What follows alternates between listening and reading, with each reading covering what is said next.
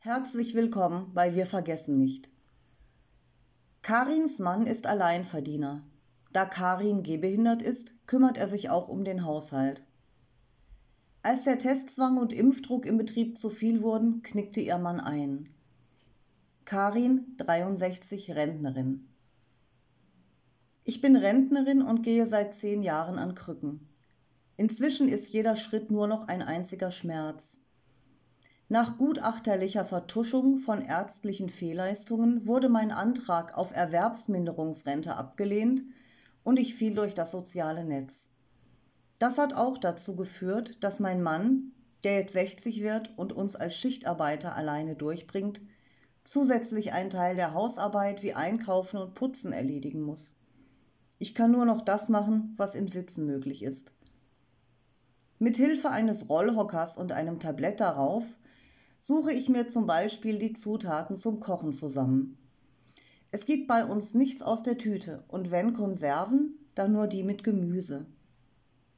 Mein Mann arbeitet seit über 30 Jahren bei einem der größten Betriebe hier und sein Arbeitsplatz war immer ziemlich sicher.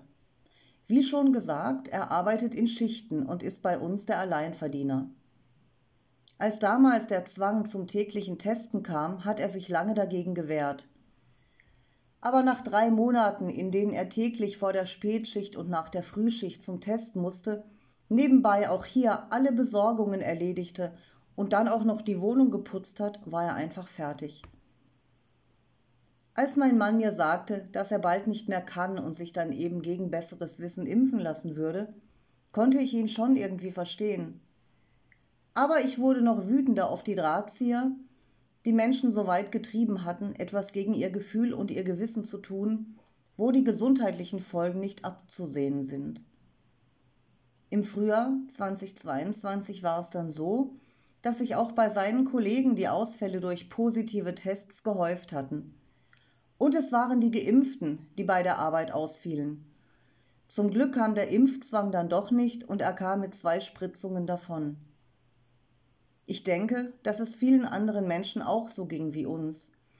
Denn diesem Zwang zu entgehen war gar nicht so einfach, wenn Verpflichtungen zur Existenzsicherung bestehen. Besonders schlimm ist es, wenn man in ein Alter kommt, in dem man garantiert keine Arbeit mehr findet.